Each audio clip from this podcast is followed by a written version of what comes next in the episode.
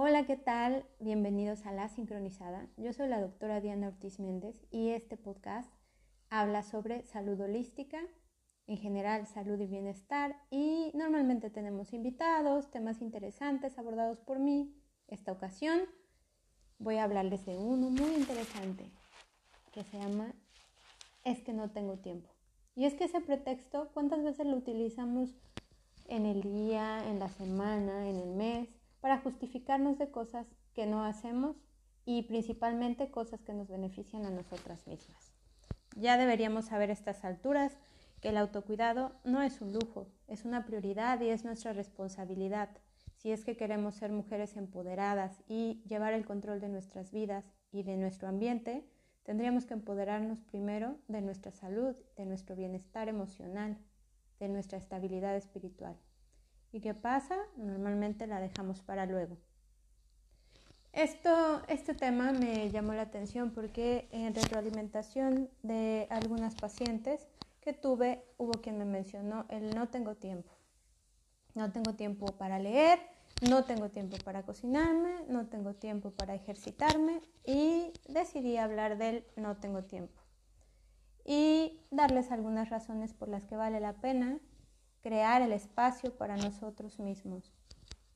La verdad es que los celulares no dejamos que se les agote la pila, a los coches no dejamos que se les agote la gasolina, porque a nuestro organismo le permitimos que se le agote toda la energía, las reservas celulares, eh, lo descuidamos en cuanto a nutrición, lo descuidamos en cuanto a ejercitación, lo ponemos en segundo lugar. Siempre doy el ejemplo del avión y ya parezco disco rayado, ya lo sé, y no me importa, porque en un avión, cuando hay necesidad de ponerse las mascarillas de oxígeno por X o Y razón, lo que te dicen es, primero atiéndete tú, colócate la mascarilla tú y después se la colocas a tu hijo o a la persona que esté al lado y requiera de tu, de tu auxilio. ¿Por qué? Tiene sentido, ¿no? Porque si, si tú no estás bien no puedes ayudar a nadie. Y en este caso del avión, pues es súper claro, pero llévalo a la vida real, a tu día a día. Si tú no estás bien, ¿cómo puedes darle energía, ánimos a las personas que te rodean, a tu familia? Es imposible, es imposible si no nos concentramos primero en nosotros mismos, poder dar al mundo todo nuestro potencial. Y sobre todo, es imposible ser feliz. La verdad es que hay muchas maneras de llegar a darte el tiempo que necesitas. La cosa es convencerte de que lo que estás posponiendo es prioridad para ti. Lo necesitas sí o sí y va a tener repercusiones si no lo llevas a cabo en este momento. Hay cosas que no se pueden posponer. No puedes posponer comer. Hay quien me dice, es que no como en todo el día porque tengo que llevar a mis hijos y tengo que traerlos y tengo que ir, venir. Sí, yo sé.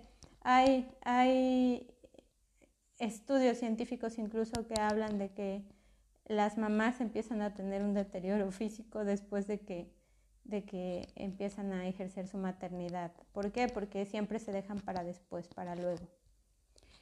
Esto que les digo no es un planteamiento egoísta, es un planteamiento realista. Y es que no deberíamos vivir agotándonos, vivir en el displacer, vivir cansadas, vivir agobiadas, vivir insatisfechas.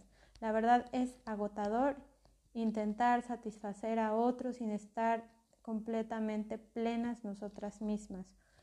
Eh, bueno, hablo como mujer, pero en realidad aplica para los varones también. Primero le damos lugar para el trabajo si, si tenemos tiempo, si tenemos tiempo eh, para darles a otro lo que necesitan de nosotros, pero para nosotros a la hora de realizar un cuidado para nuestra salud, de un, cambio en nuestra alimentación, un cambio en nuestras actividades físicas que nos permitan mantener eh, flexible nuestro cuerpo, aceitadas nuestras articulaciones, ahí ya no tenemos tiempo, ahí sí viene el pretexto. La razón por la que creamos el pretexto de, no tengo tiempo es porque no hemos encontrado el punto de equilibrio donde nos sentamos a gusto. Mm, no tenemos tiempo para hacer ejercicio porque relacionamos ejercicio con tortura, No tenemos tiempo para cocinarnos porque relacionamos la cocina con tortura. Seamos realistas, muy pocas tenemos el don de chef o muy pocos tenemos el don de chef. Entonces, pues no es nuestra mayor pasión. También eh, posponemos nuestra atención psicológica, nuestro bienestar emocional, porque no encontramos el camino adecuado para ello. Y el camino adecuado no es el que venga tu doctor a decirte, el que el psicólogo venga a decirte, el nutriólogo, la revista que lees eh, eh, cada día o las redes sociales. No, el camino perfecto es con el que tú vibras, con el que tú te sientes a gusto y es el que te va a servir. Em, en esta época está súper de moda el, el, estilo fitness y se ha relacionado mucho con el trabajo de, de peso en el gimnasio, ¿no? La verdad es que no todos tenemos ese temperamento y ese tipo de, fuerza muscular que demanda el gimnasio y no, no a muchos se nos despierta el deseo de estar ahí. Yo admiro mucho las personas que pueden pasar demasiado tiempo en el gimnasio y lo disfrutan y se toman fotos y, añoran ir cada mañana. Ok, qué padre, si encontraste el camino por el lado de las pesas y el gimnasio está perfecto, pero no todo es para todos. La verdad es que el ejercicio que te va a hacer bien para tu flexibilidad, para tu salud, para tu equilibrio, para tus emociones, es el que te sientas, el en el que te sientas a gusto. Si bailando te sientes a gusto, esa es tu actividad. Si haciendo yoga estás súper a gusto, eso es lo que debes hacer. Si caminar es la actividad que te satisface, esa debes hacer. Bici, patines, eh, carrera, caminata, natación, lo que quieras, aeróbic, zumba, donde tú te sientas a gusto es donde vas a lograr un equilibrio metabólico, una, una estabilidad emocional y la flexibilidad que tu cuerpo demanda para envejecer sanamente. Obviamente si ya nos vamos a detalles como restablecer eh, el metabolismo, quemar grasa y demás, bueno, a ella podemos dar especificaciones a la hora de una consulta médica para que lleves a cabo la actividad física que te lleve al resultado buscado, ¿no? Pero para fines de, ocio, relajación, eh, equilibrio emocional, mantener la flexibilidad del cuerpo, em, relacionarte socialmente, eh, encontrar un hobby en pareja y demás, bueno, la actividad ideal es la que en la que tú te sientes a gusto y que puedes realizar más de 15, 20 minutos al día. Sin aburrirte, sin bostezar y sin evadirla y sin poner el pretexto de no tengo tiempo de hacer ejercicio. Ahora nos vamos a la nutrición. Obviamente, los gurús de la nutrición, los coaching de dieta keto, de nutrición consciente, la nutrióloga, el médico te va a decir en mil indicaciones para realizar una comida adecuada, una comida con nutrientes, una comida dirigida a, a que quemes calorías. Pero cuanto más te compliques la existencia con comidas complicadas, menos querrás cocinar, menos te apegarás a un programa y pues es imposible respetarte así. Tienes que recurrir a las comidas fáciles de hacer, sencillas, con menos ingredientes. Menos es más. En la vida, menos es más. En la educación, menos es más. Entonces, podemos elegir ingredientes adecuados, los nutrientes adecuados desde que vamos a la compra y realizamos nuestra despensa y de ahí partir para hacer nuestra combinación de alimentos básicos, asado, hervido, empapelado, al horno, lo que más fácil se nos haga. Básicamente agregar algún condimento, su sal adecuada, yo siempre les recomiendo que la sal de grano, la manteca de coco, el aceite de oliva sean parte de sus recursos para, para preparar un guiso y se acabó. Combinar los grupos de alimentos adecuadamente, no se compliquen haciendo mil eh, guisados de, de las abuelitas que son riquísimos, pero la vida actual demanda optimizar nuestros tiempos. La vida actual no nos permite estar haciendo que el pipián, que el mole desde el origen, eh, preparar la masa para un pan. Hombre, creo que de la época de mi bisabuela hasta el maíz para mal, ¿no? preparaban desde casa. El mole desde el principio, con chocolate, con todas las semillas, lo molían y todo. Pero los tiempos han cambiado y seamos, seamos realistas y aceptemos cuánto es el tiempo que nos podemos regalar para no poner el pretexto al final de que, ay, es que no me dio tiempo, ¿no? Parece un trabalenguas, pero es la verdad. Todo tiene que ver con el tiempo en este podcast. Mm, bueno, ya hablamos de la ejercitación, ya hablamos de la nutrición. Ahora vamos a hablar de la cuestión emocional. Yo creo que todos deberíamos pasar en algún punto por el psicólogo, la terapia, pero bueno, no todos están a favor de ello y trabajar en nuestra autoestima y en nuestras emociones implica pensar e irnos a un viaje hacia adentro. No está mal en algún punto del día, sobre todo cuando ya nos vamos a acostar, hacer un recuento de cómo me sentí hoy, si me sentí plena, satisfecha con lo que hice, eh, indagar por qué me molestó tal o cual cosa, eh, ver también las cosas que nos hacen feliz y por qué nos hacen feliz para tratar de, replicar la situación más ocasiones, em, ir viendo qué nos llena de placer, mm, no ignorar las cosas, porque eh, cuando he visto pacientes en el control de peso y de talla, sí, me, dicen que tienen años que no se ven al espejo, ¿no? Entonces ahí están ignorándose, están tapando el sol con un dedo. Y creo que eso no nos va a restablecer el equilibrio emocional, ni tampoco nos va a devolver el autoestima. Por lo tanto, el equilibrio emocional y tener buena autoestima empieza por conocernos, por reconocer lo que esté sucediendo, por no ignorarnos, por no evadir nuestras emociones, nuestra imagen ni nada. Y desde la aceptación podemos crear una nueva realidad. Desde la aceptación podemos pedir ayuda. A veces no podemos nosotros solos, a veces necesitamos el auxilio de un, de un médico, de un nutriólogo, de un psicólogo y mm, hay que tener la apertura para aceptarlo y tomar la guía. Hay quien tiene esa capacidad de salir adelante por sí mismo o misma y lo logran perfectamente solos y también está bien. Pero mm, decir no tengo tiempo para mí, no tengo tiempo ni de pensar en mí, es increíble, pero también he escuchado esa frase.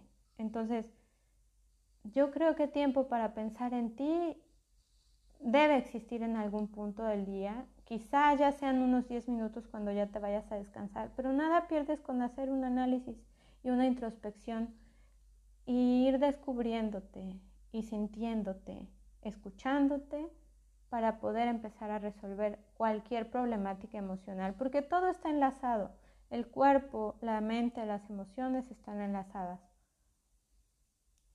Bueno, 10 minutos por la noche, pensar en ti. 20 minutos al día o 30 minutos al día, hacer una actividad que te llene de placer, como ya hablamos. Y crearte alimentos, crearte comidas, mañana, tarde y noche, que te lleven 15 minutos, creo que son fáciles de llevar a cabo. Creo que cualquiera puede crearse, sumamos 45 minutos entre las tres comidas, 30 minutos de ejercicio, 75 minutos y 10 minutos de pensar en ti misma, 85 minutos, 90 minutos al día. Creo que sí te los puedes regalar. Y créeme, tus hijos te lo van a agradecer, tu pareja te lo va a agradecer, tu jefe en el trabajo o tu negocio de autónomo te lo van a agradecer. ¿Por qué? Porque tú estando feliz, estando contento, estando bien alimentado, bien ejercitado, lleno de,